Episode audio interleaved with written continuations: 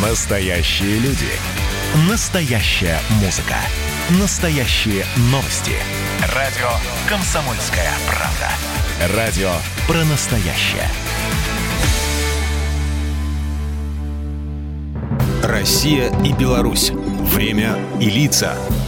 Здрасте, здесь Бунин, и сегодня я про одного из основателей советской реактивной и сверхзвуковой авиации, про Павла Сухова – Павел Осипович родился в семье учителя народной школы в городе Глубокое Витебской области 22 июля в 1885 Чуть позже семья переезжает в Гомель, где будущий авиаконструктор заканчивает серебряной медалью Гомельскую мужскую гимназию, откуда отправляется в Москву, поступая на математический факультет Московского университета. Потом он переводится в Императорское высшее техническое училище, которое было единственным учебным заведением Российской империи, где изучались теоретические и технические проблемы воздухоплавания на аппаратах тяжелее воздуха. Там он становится членом кружка воздухоплавания, который создал и которым руководил профессор Николай Жуковский.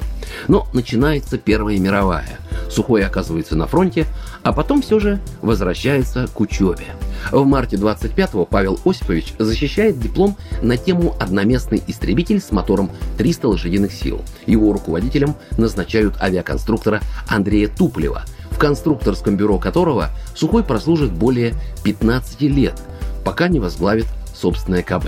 В 1936 в стране был объявлен конкурс на создание бомбардировщика под условным наименованием «Иванов». Проект Сухого стал победителем и был запущен в серийное производство, а Павла Осиповича назначили главным конструктором. Итогом разработки Иванова стало появление первого самолета с инициалами СУ – бомбардировщика Су-2. Почти 900 таких самолетов героически сражались в воздушных боях на начальном этапе Великой Отечественной.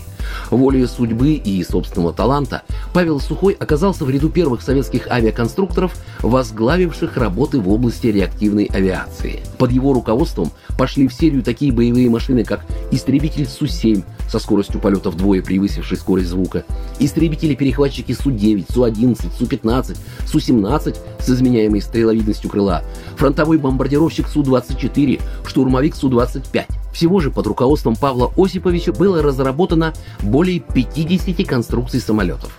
Один из ярких примеров, насколько Сухой опередил свое время, высокоманевренный истребитель Су-27.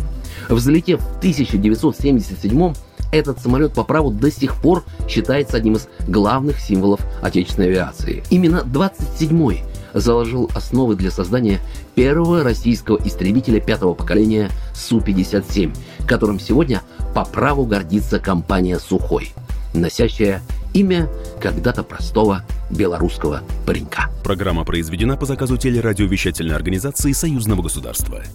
Россия и Беларусь. Время и лица.